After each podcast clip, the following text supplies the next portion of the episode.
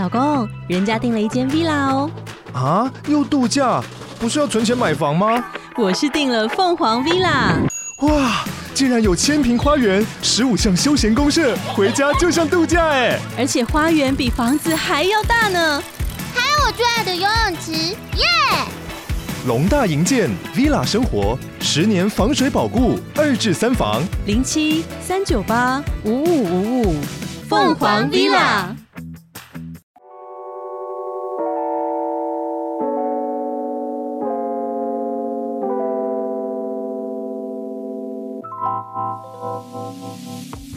如果以后都不见，祝大家早安、午安跟晚安。欢迎来到讲歌不唱歌，我是 Ed。现在时间是二零二二年的五月十七号，在美国十五号的时候发生了一起枪击案。那这场事件发生在美国南加州的一个台湾教会，要注意哦，有强调台湾，它造成台湾华侨一死五伤。那凶手周文伟。David Wayne-Shaw 乱念，嗯，反正就是周文伟这个人呢、他是六十八岁的台湾移民。哦，这是这台湾移民，感觉经济应该不错。那事发之后呢，周文伟有被起底，就是曾经在多间大学任教，然后有出版过关于调酒的相关书籍。然后每次自介，他都会介绍自己来自中国台湾。他原本呢是就是很安稳的，可以当一个包租公啊。但是在他的人生规划里面，有一次呢，他被房客给重度的攻击，差点被殴打致死。那从这个时候开始，性格就有一些明显的转。那基本上，大家有注意到，如果你有在关注 True Crime 相关的节目，你会发现很多的杀人犯、很多的恐怖的凶手，他们有部分都是基于头部遭受到重击，然后造成的个性丕变，所以很有可能周文伟他在他二零一二年收租时的这个房客袭击事件，造成他脑部的受损。那也就是这一次攻击事件之后呢，周文伟后来把公寓卖掉，甚至呢，在二零二一年的时候，在住处就是随意使用枪支，虽然是没有人伤亡，但是这一起事件就是让他被房东给赶出去。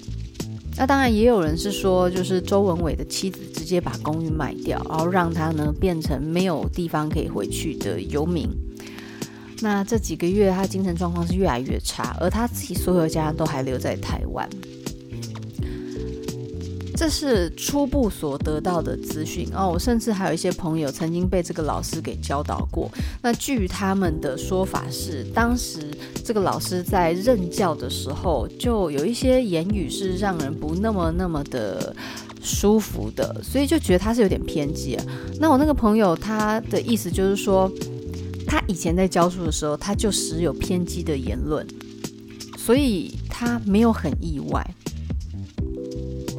那可能就是他以前在授课的时候谈到一些主权啊，或者是一些两岸关系的时候，就让他非常明显的表现出他的极端跟他的不满。这是本周让我觉得蛮诧异，然后也是一个很重要的新闻，所以放在第一个告诉大家。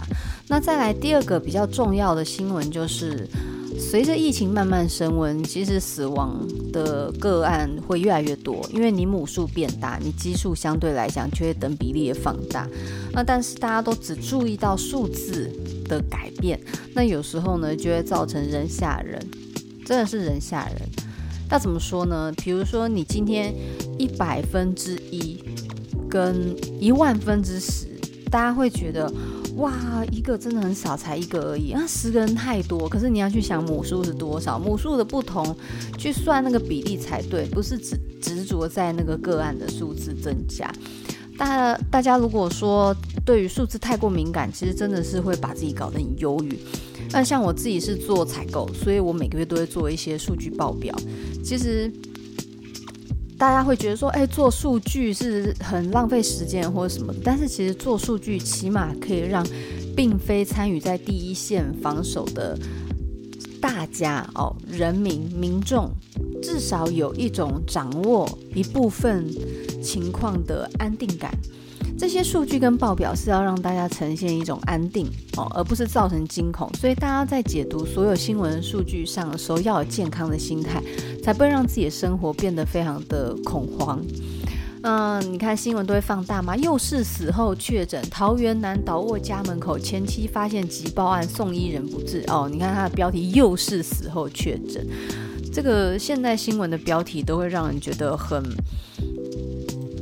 很不那么愉快，然后让人觉得说，这个到底适不适合作为一个新闻？然后你要知道，这些新闻其实孩子们都看得到，孩子们都看得到。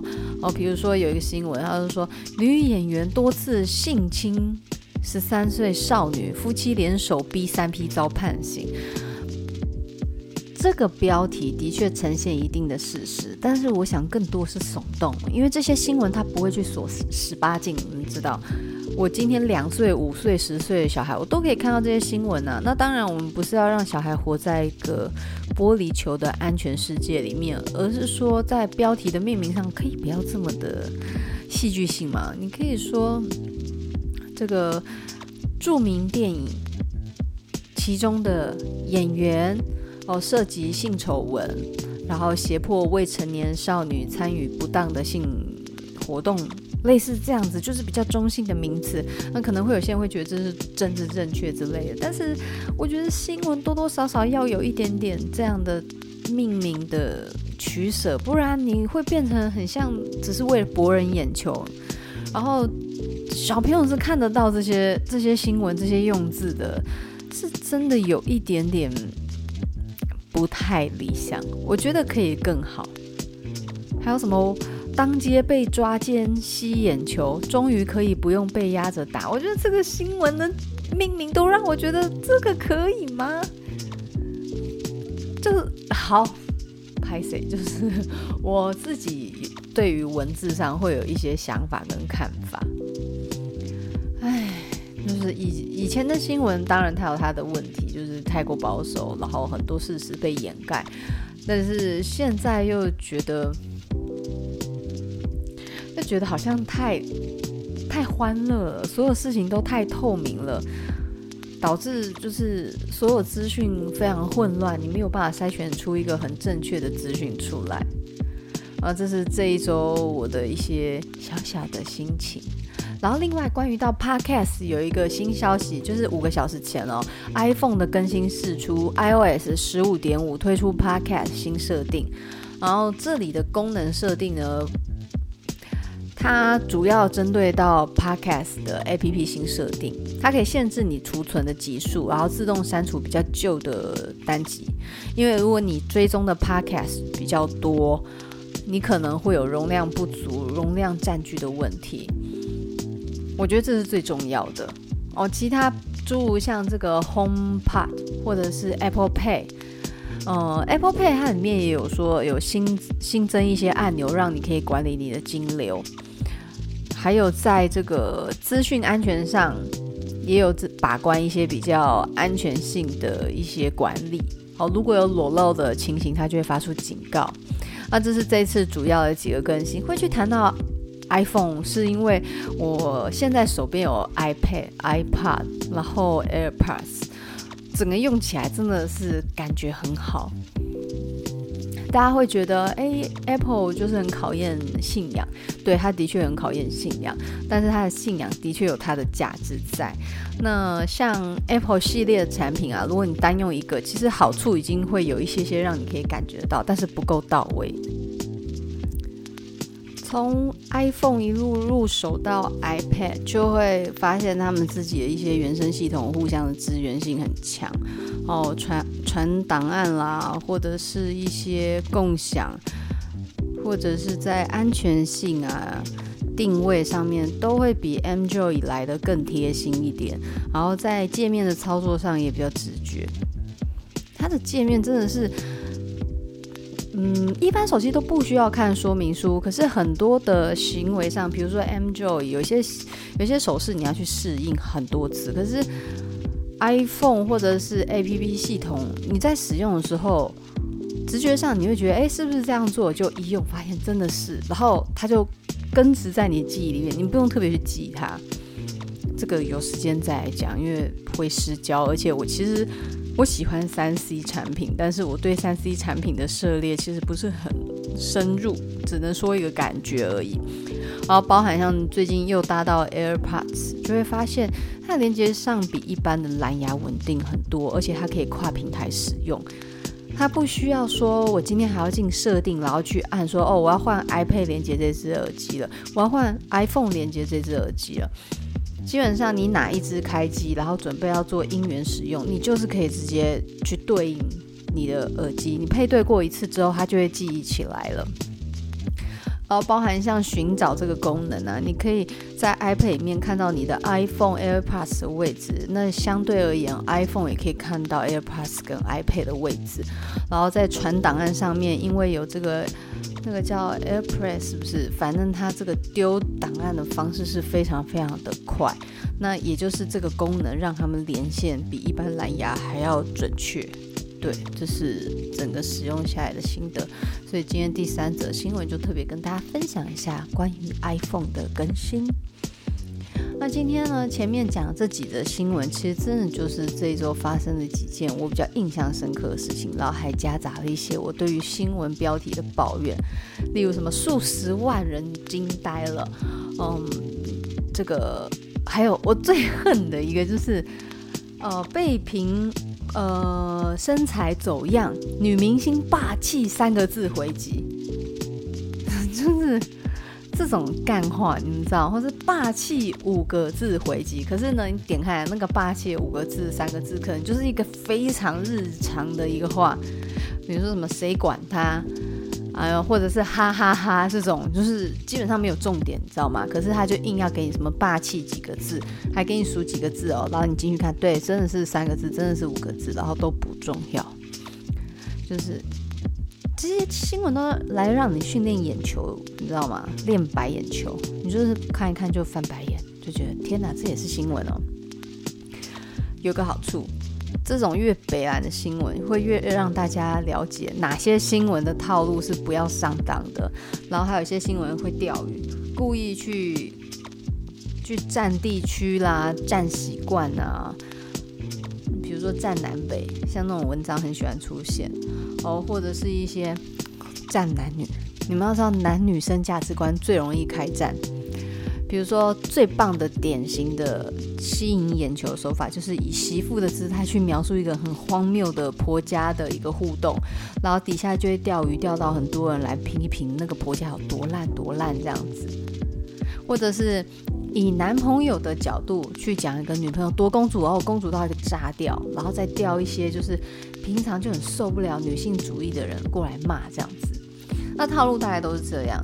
通常角色就是很弱的媳妇哦，遇到假狼告告婆婆，或者是这个哦男朋友非常贴心，可是女朋友非常霸道无理，或者是很悲情的老公，然后呢老婆在外面这个搞三搞四，像这种固定几个套路，看久了你就会知道这些新闻不用点开来。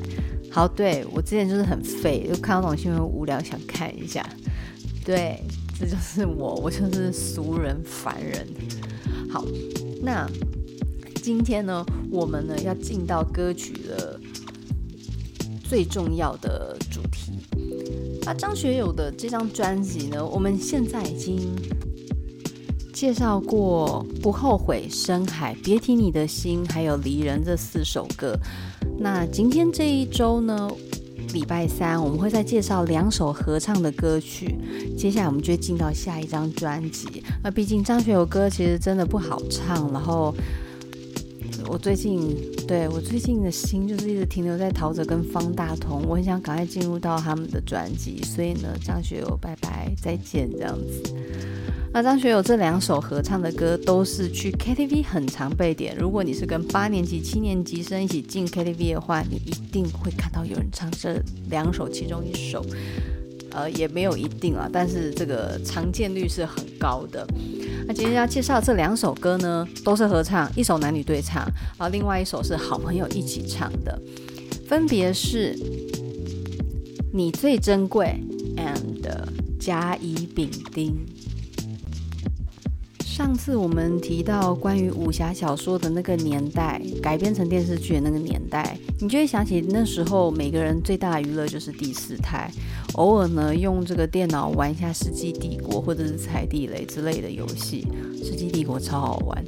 现在已经没有那心思了，尤其是到了一定的年纪，就会觉得看别人玩游戏比自己玩还好玩。像我小时候非常喜欢玩一款游戏，就是《模拟市民》。然后从第一代、第二代、第三代、第四代，我都有玩过，真的觉得经典之一。可是最好玩其实是第二代《模拟市民》呢，它是一个经典的。养成游戏，但是它不是那种明星志愿式的养成，它是自由度很高。你自己盖房子，自己替他找工作，帮他结，帮他找男女朋友、结婚、生小孩，然后布置家庭。你甚至可以用一些系统去制作你想要的家具，然后让它变成你想要的摆设。甚至有一些在装潢啊、设计人，他会用模拟市民来简单的就是表现他要的整个氛围跟感觉。它基本上是占据我童年一个很大很大的一个快乐时光。那会知道模拟市民这个游戏的起点，我已经忘记了啊！我想起来了，那个时候呢，我对于装潢摆设很有兴趣，我就去下载了一些关于这种，那时候我国小，国小要升国中，我就下载一些设计师在用的模拟的一些游戏。不是游戏啊，就是一些软体。可是那些软体其实很有限，而且它真的太学术，有点难。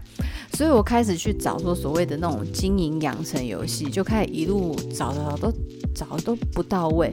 以前有玩过什么奇迹餐厅啊、模拟上班族啊，就觉得少了那么一点点。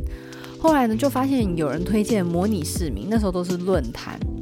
尤其是那个以前最常逗留就是台湾论坛跟史莱姆的第一个家，还有游戏天堂，然后就有看到有人推荐，哎，Sims 这个游戏很好玩，S I M S，然后我就自己用零用钱去买，买下来那时候是买第一代，其实那时候很贵，一个游戏片要八百多，而且那时候已经是模拟市民风行一段时间之后还是这么贵。它组成四片就要一千二，然后其他附属的资料片大概七八百块，一路这样玩下来，又玩到它第二代，然后它它的画面是越来越精致，到了第二代，那个资料片有关于那种什么 pub pub 或者是四季啊，还有上大学，还有一些其他的，比如说自己开店做生意这一类一些非常非常好玩的，我最喜欢是。资料片是四季，因为在四季里面，你的模拟小人他可以钓鱼啦，去露营，还有那种什么环游世界，可以到一些国家，日本或是中国、埃及，然后去不同的地区感受当地的旅行，真的是非常经典、非常美好的童年游戏。然后那时候在玩的时候，就会觉得时间过得好快好快啊，快到真的会被我爸打死。因为有一次半夜醒来。然后我就真的很想玩，我就觉得有些东西，有一些房子摆设我没有搞好，我就半夜两点爬起来玩，然后玩到凌晨四点。我爸那时候起来上厕所，他就这样看着我，我看着他，然后他就进去上厕所，我赶紧把电脑关掉，躲进房间睡觉，心里想，我爸应该是梦游，他会觉得那一切看到的是幻境，他不会相信这一切事实的。我就带着这样的甜美幻想去睡觉，刚醒来就看到桌上有一张单子。他就是说早餐已经买好放在桌上，然后要把它吃完，然后怎样怎样，然后最后一句，尤其是谁谁谁哦，就是我，尤其是 Ed 嘛。他说昨天半夜不睡觉，偷偷跑去玩电脑。对，我那时候疯狂到早上起床七点，一路玩到晚上九点十点，就是一整天都是玩十到十到十四个小时，一直玩一直玩一直玩，就是在这样的日子里面非常的充实。整个模拟市民就填满我人生，然后再另外一个很重要游戏就是《世纪帝国》。那时候《世纪帝国》是占据了所有国小国中生的世界，然后大家会去经营自己的部落，然后到成为一个很强大的国家军队，然后我就最喜欢玩盖房子养成那一段啊，每次就是盖一盖，不久就会发现，哎，一些比如说我是蓝色，就会发现有一些红色红色标记的人来了，然后就觉得，哎，shit，对方已经开始就是发展文明，然后我自己还在那边就是自给自足的快乐日子，然后再过十分钟，这个就大批的军队打来，这样。对，就是这么这么北七的玩法，就是我只想要经营养成，可是呢，世纪帝国它毕竟是一个对抗式的游戏，所以就这样很逊。那当时除了这个游戏之外，最重要的就是看电视。那看电视的时候，大家。我相信在听这个节目的人一定会知道我在讲什么，就是每一次每一个节目他演完之后要接下一档节目的中间段，除了广告，他会插播当时很红的男女歌手他们要宣传的歌曲 MV。现在比较少，现在大部分都放在 YouTube 的那个即时广告，然后你会直接略过之类的嘛，有些是不可略过。那当时在。看电视的时候，你是没有办法略过，你就是被强迫要接受这个资讯。我记得当时张学友跟高慧君合唱这首《你最珍贵》，洗脑到炸，然后你觉得一个灰灰蒙蒙的一个画面，高慧君跟张学友就狂唱这样子，然后你就是被迫看完这个 MV，等你要看的节目。但是这首歌不难听哦，这首歌其实真的很好听，而且非常的 pop，什么意思？非常流行，非常朗朗上口。我我自己的家人在结婚的时候，就是婚礼上有选唱这一首，但是唱的人真的很油诶，男生超油，然后女生就是不太会唱，所以唱起来就是场面有一点嗯嘿，就是唱这首歌的人要很会唱，因为这首歌都是唱将在唱。高慧君，你们可能已经不认识了，但是高慧君跟张学友，高慧君我记得他是原住民，他的音域很漂亮。张学友就不用讲了，这两个人在唱合唱的时候是真的不好唱。那这首歌歌词很怂，然后旋律很怂，怂的都很好听，很适合就是无脑的男女对唱。我想在男女对唱情歌里面，这算得上是前十名。那接下来为大家简单的诠释一下这首歌的整个旋律起伏感觉。好，开头，明年这个时间，嗯，约在这个地点，记得带着，打上领带，系上思念。动情时刻最美，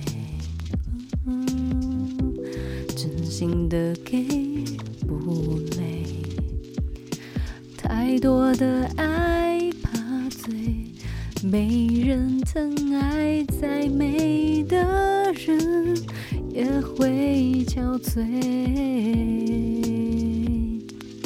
啦，歌词是不是超俗烂的？明年这个时间约在这个地点，记得带着玫瑰，打上领带，系上思念。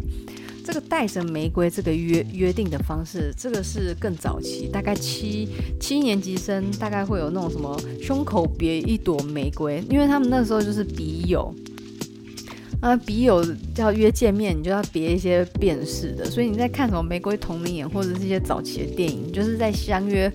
笔友的时候，你就要带着一个信物去证明你就是那个人。然后他说：“打上领带，系上思念。”自己讲都被自己真的是彻底尴尬，对不对？可是旋律真的很好听。然后男生唱：“动情时刻最美，真心的给不累。”好，这就是为了单纯押韵的歌词。但是呢，我觉得下一段歌词就还蛮有意思的。太多的爱怕醉。没人疼爱，再美的人也会憔悴。太多的爱怕醉，这句话讲得很好。在爱里面，爱得太自我，爱得太狂暴，你是会脱离现实，没有办法面对你是真实的生活。但是呢，他又说，如果没有人可以被爱，就算再美丽，再……这个本身有多优秀的人，都会在无爱的状态下，就好像你整个世界被抽真空，你也因此失去氧气而枯萎。然后副歌，嗯，就是再来尴尬一次。我会送你红色玫瑰，你别拿一生眼泪相对。未来的日子有你在，美梦才会真一点。我学着在你爱里沉醉，你守护着我穿过黑夜。我愿意这条情路相守相随，你最珍贵。这就是一首非常典型的。市场需要的流行情歌，那在这首歌我们可以欣赏到什么呢？就是一个非常时代感的信物哦，或者是非常时代感的合唱方式，非常时代版的抒情跟浪漫。那现在看来是真的有一点点太过太过时代感了。但是在这首歌里面，我觉得我最喜欢的是他们两个在唱的那种对话方式。我们不谈歌词有多肉麻，不谈这个旋律有多么的流行，可是呢，你去听这两个唱将在对唱的时候，谁都没有输哦，而且真的是很像两只飞鸟一样，一只跟着一只这样紧紧的盘旋，然后飞升，因为他们的声音都非常的漂亮，所以在听这首歌。其实我比较少在注意歌词或者是那些旋律，当然旋律是优美，但是我更着重在听到张学友跟高慧君这两个人的声音，他们如何在演出一场非常精彩的声音拔河。有一点点竞争的声音关系，但是同时这个竞争关系又让他们的声音紧密不可分。你随便把其中一段拉掉，你都会觉得有一点干干的。就像我刚在唱，其实我刚有尝试想说可以用多声道合音，可是我不会合音，所以我要再找时间找影片来试看看什么叫合音。那目前就是听我最常听到的那一段主歌词，然后所以就会男生女生的歌词这样随意变换。那其实只是要让大家知道旋律大概是怎么唱的。那这首歌，我想它的时代感真的很重。然后今天在介绍这首歌，其实没有要打算花太多力气的原因，就是因为它的歌词超级超级直接，然后意图很明显，其实就是要让当年度的男女可以有一首很棒的情歌，可以在 KTV 对唱。然后这是这首歌非常流行的产出原因。那下一首要介绍的合唱歌曲，我想在艺术层面上会高不少，并不是说刚刚这首你最珍贵不好，它的时代感很浓厚，所以呢，每次唱起这首歌，就会召唤起那时候我在看第四台等待下一档节目中间被硬生生插播了一个我会送你红色玫瑰的那种强迫洗脑。然后也成为我小时候看电视必备，你就看到张学友、高慧君两个人这样站在那里，然后互相的这样对唱，很精彩。这样，那下一首呢？它的艺术层面高的原因是因为，第一个它是三人合唱，然后再来是它的旋律非常的轻快。我喜欢的歌曲大部分都是比较忧郁的，所以轻快的歌曲对我来讲，它在占比会比较少，通常会被我选上了，它会。在轻快里面多少带了一点点的浪漫抒情感在里面，然后作词人叫做厉曼婷，大家有印象这个人出现在哪里吗？不可能没有印象吧？我们前面才刚介绍过啊，对，就是张学友的《离人》，然后他还有写一首有呃太想爱你，这太想爱你，我每每讲一次就要骂一次那个在某大学。然后就是 T A 写作那种什么团队营队，他就攻击，然后太想爱你这首歌歌词写得很烂什么的。我心里想说，你什么咖？人家什么咖？什么音乐？什么旋律？就是做什么样的手法？你每首歌都隐晦的要死，谁会唱啊？你离人就是很适合这么抒情文学歌词。那太想爱你那个太想爱你是我压抑不了的念头，想要全面占领你的喜怒哀愁。你这种重复递变的歌词，你如果不用这种方式表达，你的旋律要怎么被大家记得？太想爱你，那个太想爱你，跟着那个音乐下去就很有那个力度嘛。如果你这么会，我跟你说。当年那个在阅读写作营批评太想爱你的人，我真的超杜烂他的。如果他真的很强，他当时就不但要批评，还要自己做一个，然后让我心服口服，认为说你不但批评，你还可以做得更好，而不是只批评。批评太简单了。所以为什么我每一首歌我都不去批评的原因是，作词者。他们在写词的时候，必须要竭尽心力去抽取自己的人生片段，才能贡献出这样的一个美好的歌词。你不喜欢，你就不要弹它。就像我的我的所有音乐清单里面，我不喜欢，我就根本不会去听，我也不弹嘛。你何必批评呢？而我选的每一首歌，它纵然歌词上并不是逻辑性完全串联非常合理，但我也会觉得说。它有它的美感在，我会用我的回忆跟我人生的故事去把这个缝隙给填满，让这个歌词对我来讲是有更深刻的意义。我有时候啊，在看一些 YouTube，打比方讲哦，我非常欣赏一个彩妆师，他叫做小凯老师，然后他会自称自己叫凯迷。他最近在 IG 发表了一个公开的贴文，他的标题叫做“你可以批评，但也可以鼓励”。那他有说，因为最近 YouTube，尤其是在介绍彩妆的 YouTube，很流行，就是雷品。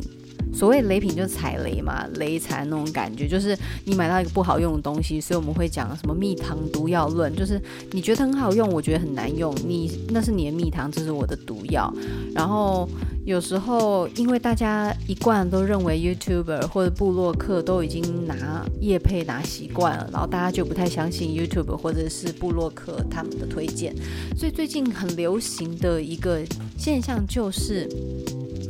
很多的 YouTuber 会开始批评每个品牌它的缺点，然后以这种批评来让观众群博呃有一定的好感，会认为说你不会只是为了叶配讲好话，你也会去讲出不同的缺点，然后我觉得你很客观，所以我信赖你。那最近这种情况越来越常见，就是靠着批评去博取阅览数哦，收听数。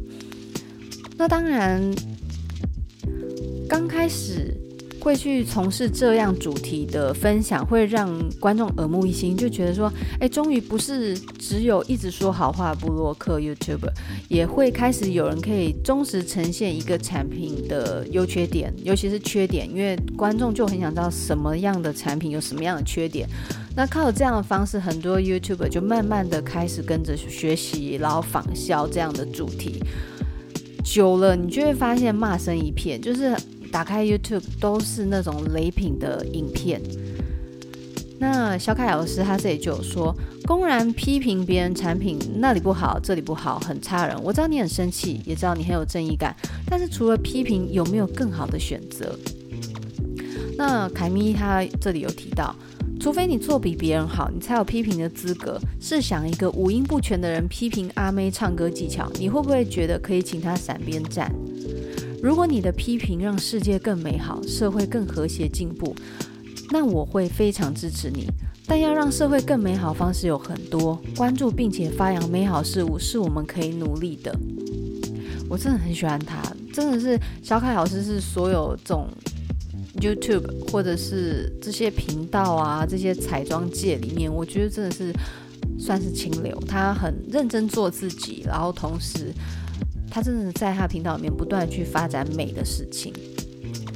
那他有说，或许每天听那些赞美的话都听腻了，偶尔听听某些人冒着得罪厂商的风险说话，确实很吸引人观看，也确实很过瘾。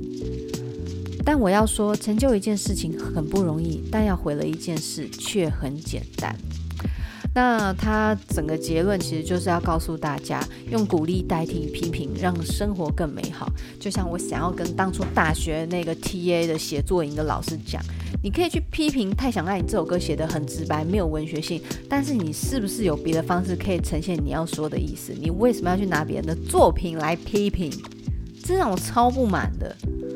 这件事，我跟你讲，你们会在我频道上听两百万次，因为我真的当时我很爱张信哲，然后再来是，我觉得那个老师根本他的能力也还好吧。如果他很厉害，我今天就会想不起他的名字了，而不是一直想不起来他到底叫什么名字，然后在那边愤愤不平的对一个我根本不知道他是谁人生气。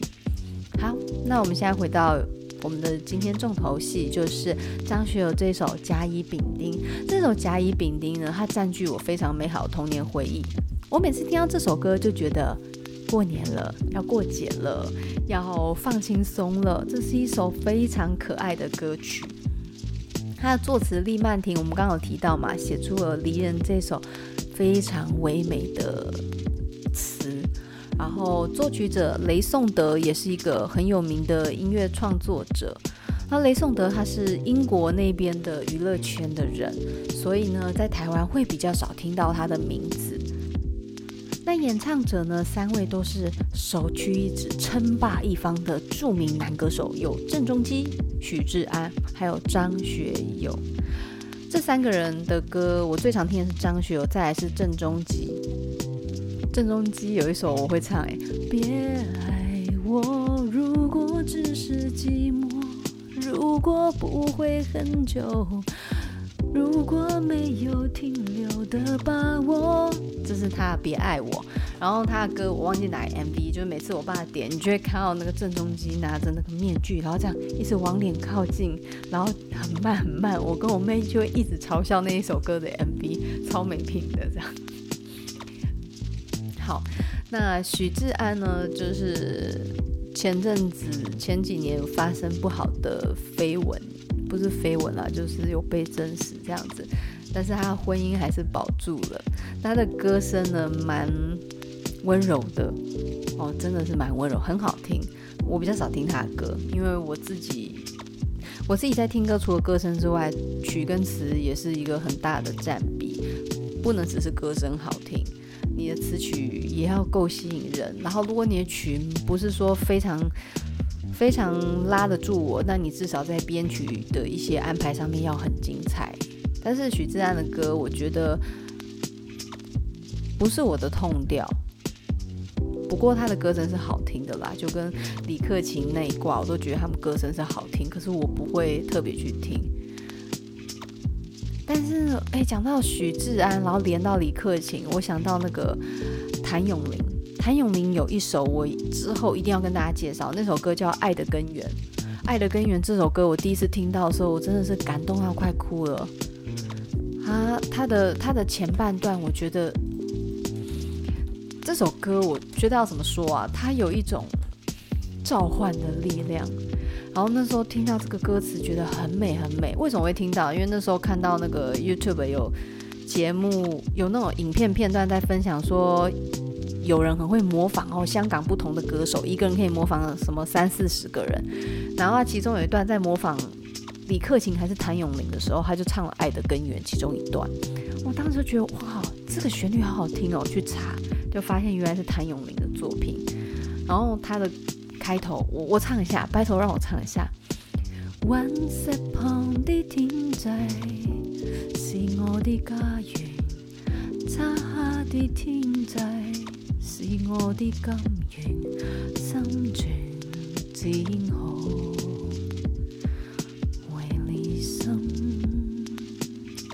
这首歌真的充满了漆黑宇宙的颜色。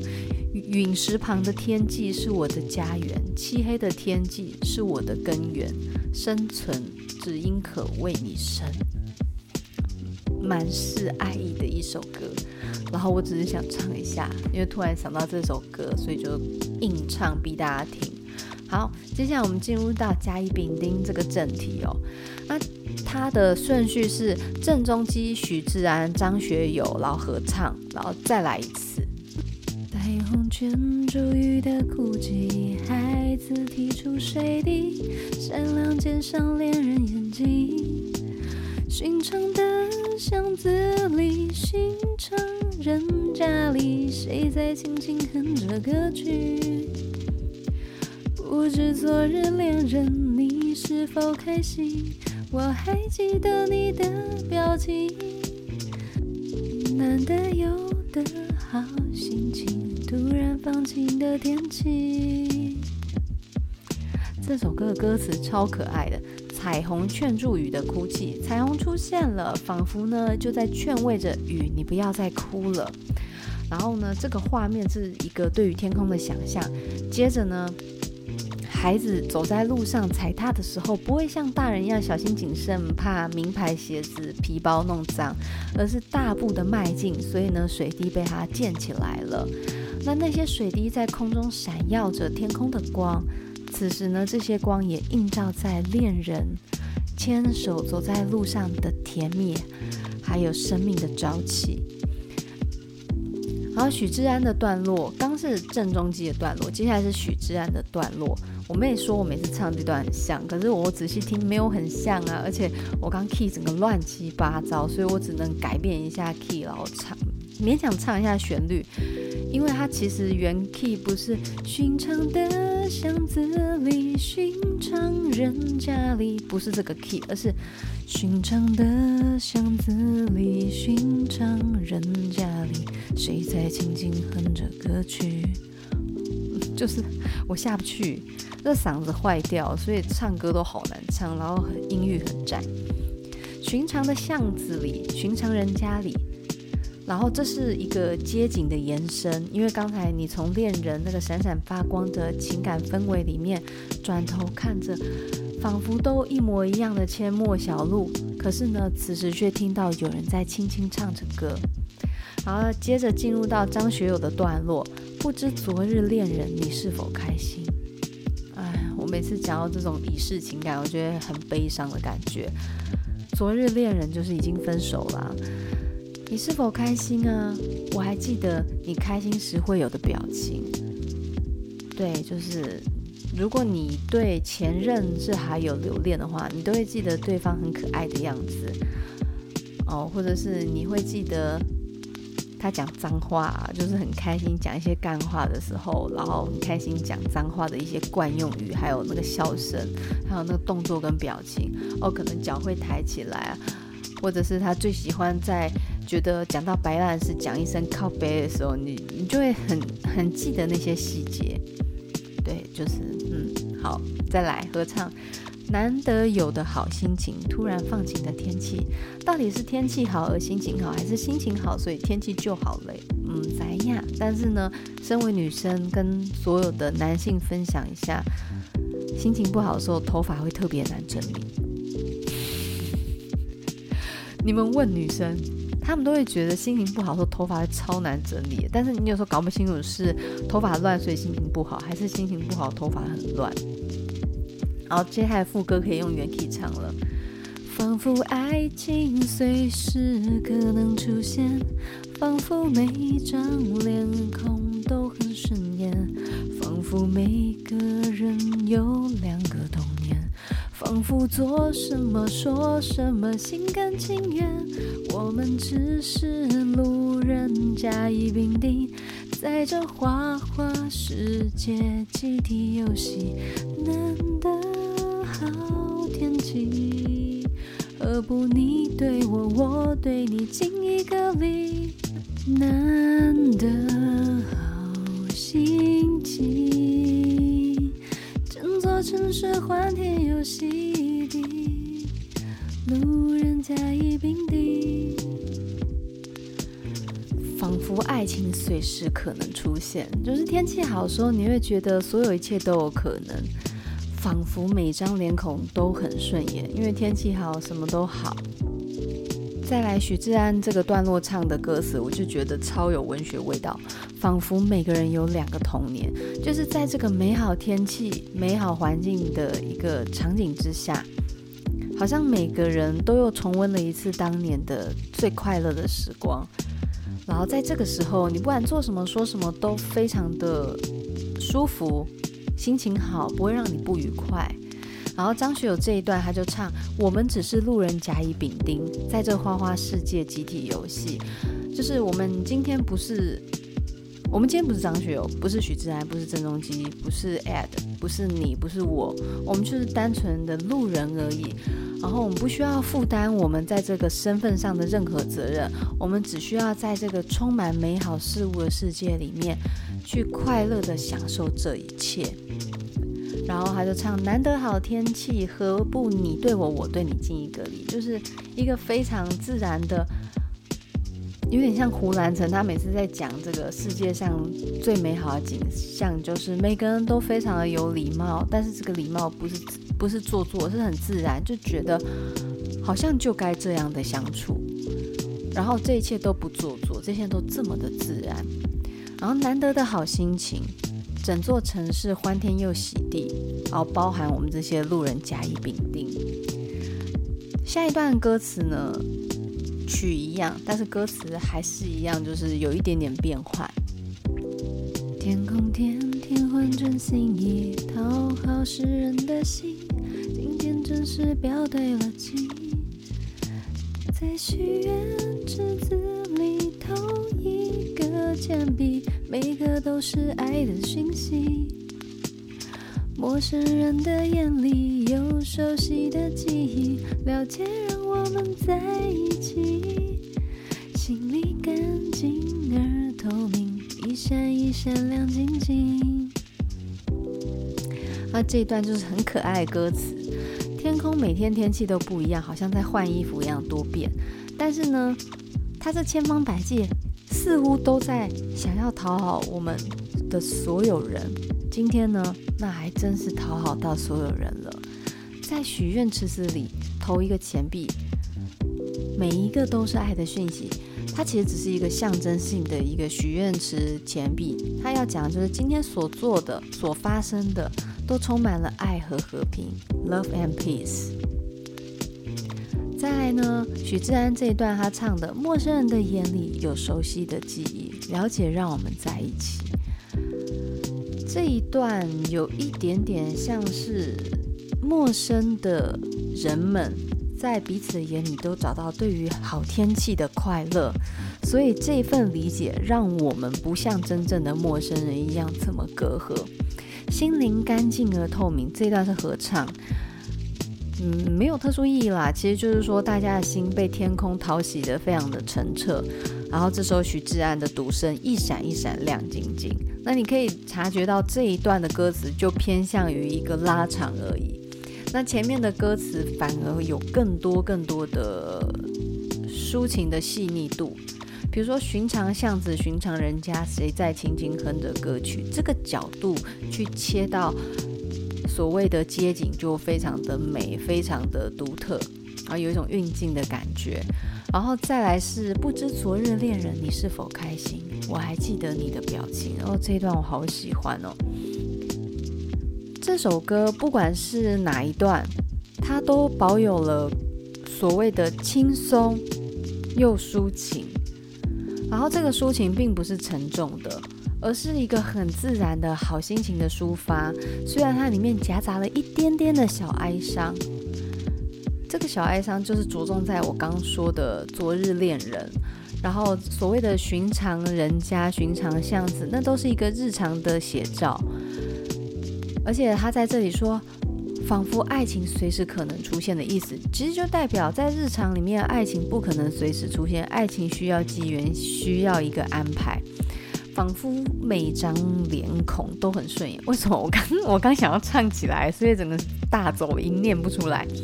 他意思就是，平常我们不可能对每件事都那么顺眼，都那么愉悦。仿佛每个人有两个童年，但是人们都只有一我们都不可能再来一次我们童年。但是如果是问我跟我妹，我们都会说，哦，童年真讨厌，不要回去最好。我们喜欢现在。那这整首歌表达出来的感情真的是非常符合他说的“心里干净而透明”，这首歌就是一个亮晶晶的歌曲，尤其是在这种下过雨的晴天，然后唱着他就觉得非常的美好。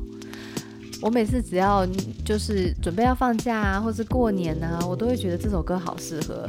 当年这首歌出来的时候，那个跨年的年底就是会放这首歌，然后非常的有朝气、有焕然一新的一个旋律，让人觉得好适合唱哦。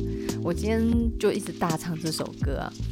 仿佛爱情随时可能出现，仿佛每张脸孔都很顺眼，仿佛每个人有两个童年，仿佛做什么说什么心甘情愿，我们只是路人甲乙丙丁，在这花花世界集体游戏。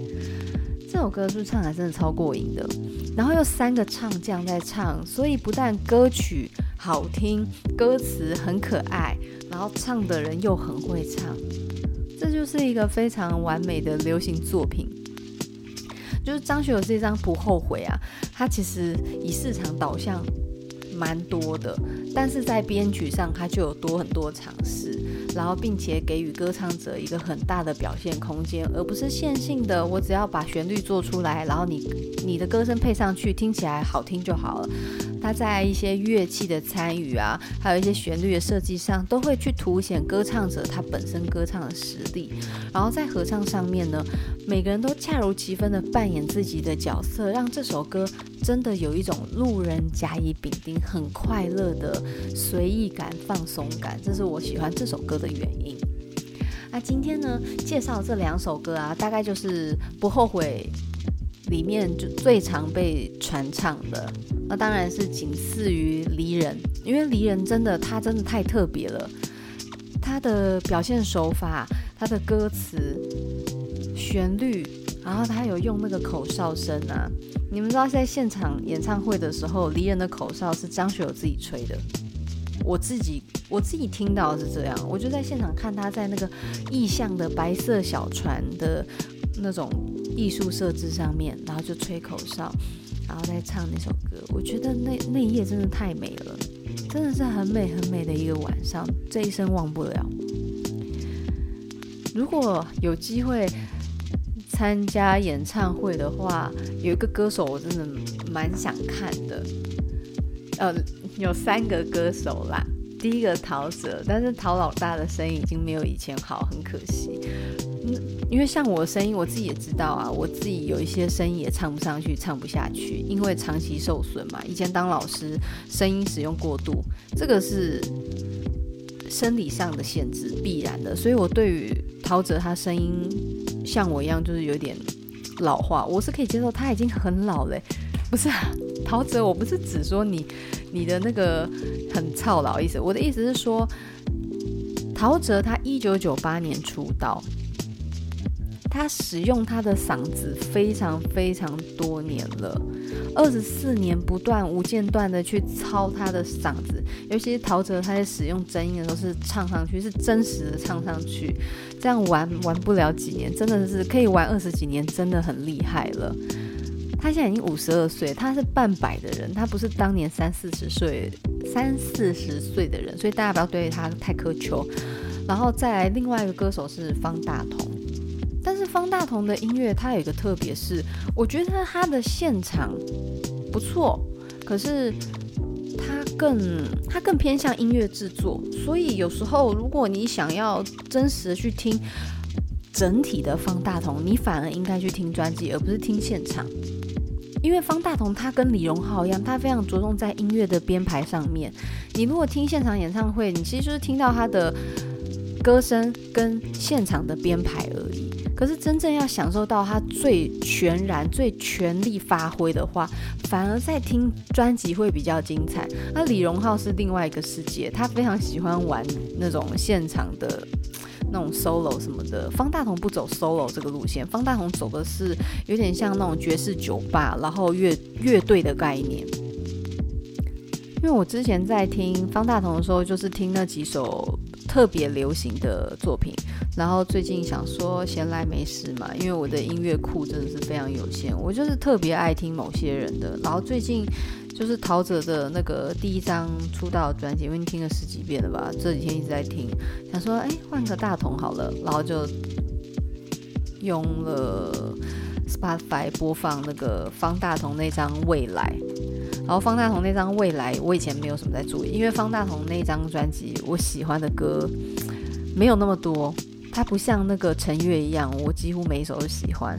那时候在这张《未来》里面，就是 Love Song 够不够？然后还有 Sorry，爱爱爱，就这几首我超喜欢的。那、其他我就没有认真在听。然后我最我我昨天跟前天都在听他这张专辑，我觉得很耐着性子从头到尾听一遍。傻眼，我觉得我到底做过什么？我太过分了，我怎么可以这样对大同？他的。其中一首《暖》啊，还有第四首《爱在》，还有《公园》，这三首很厉害耶！这三首真的超强。但是呢，我最近没有办法介绍他这张专辑，是因为很难唱，所以最近还不会介绍这张专辑。这个有机会再给大家大家介绍。啊，总之呢，就是因为。一直很想要赶快介绍到其他想介绍的歌手，然后又觉得哎，张学友好像卡了一个多月，我想说今天就顺势的把它快速的解决掉，然后就跟陶喆之前是介绍太久，我发现介绍的歌手吼极限就是两个月，然后正常的状态大概一个月到一个半月就要把它收掉，因为我自己也会有点辛苦，因为你每周都要面对同一个人，然后同一张专辑，然后有时候就会有点有点疲疲乏掉了。但是如果说你又要恢复到以前一周两更，然后每次都要想新的主题，又太累，所以就是现在还在还在适应到底要怎么处理了。然后大概一个歌手一个月到一个半月就真的是刚刚好。那今天就是张学友这张不后悔的专辑，我们就是切在两首合唱上面。其他不细讲，原因是第一个不好唱，然后第二个。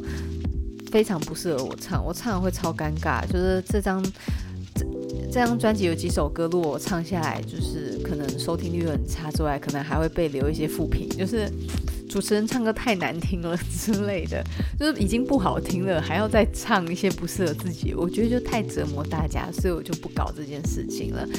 那下周到底要介绍谁呢？其实我还在考虑，然后尤其到现在快要到六月的话。我六月有一周会安排一首特别的歌，应该是说两首特别歌，在六月的某一周介绍给大家。然后那一周这两首歌的介绍对我来讲非常非常的重要，所以要花一点时间准备一下。那接下来介绍谁呢？这次就给大家惊喜吧，因为其实我还没有想清楚到底接下来要抓着谁来好好的努力一下。那我们就拭目以待喽。我们下次见拜拜。